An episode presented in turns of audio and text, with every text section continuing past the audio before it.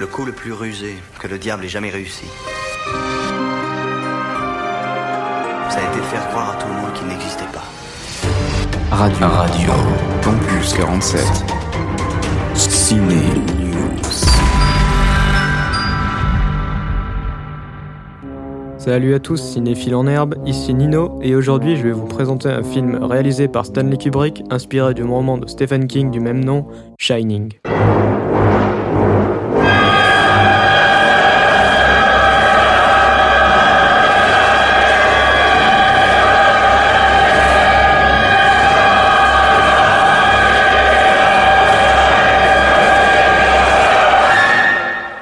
Ce film nous présente un écrivain, Jack Torrance, engagé comme gardien pendant tout l'hiver d'un grand hôtel isolé du Colorado, l'Overlook, où il espère surmonter enfin sa panne d'inspiration.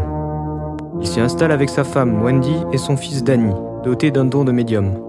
Tandis que Jack n'avance pas dans son livre et que son fils est de plus en plus hanté par des visions terrifiantes, il découvre les terribles secrets de l'hôtel et bascule peu à peu dans une forme de folie meurtrière où il s'en prend à sa propre famille. Voilà donc un bref résumé de ce synopsis. À sa sortie, le film a été très mal reçu par les critiques, car elles ne le trouvaient pas assez proche du roman original.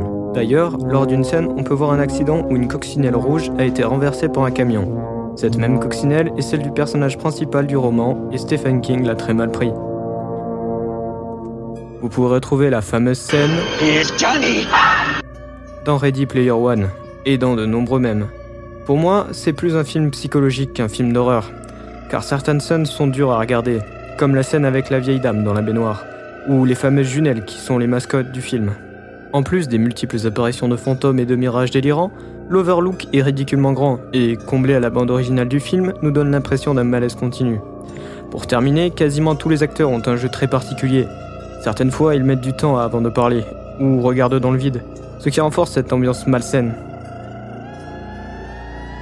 En espérant que la séance vous a plu, À la prochaine.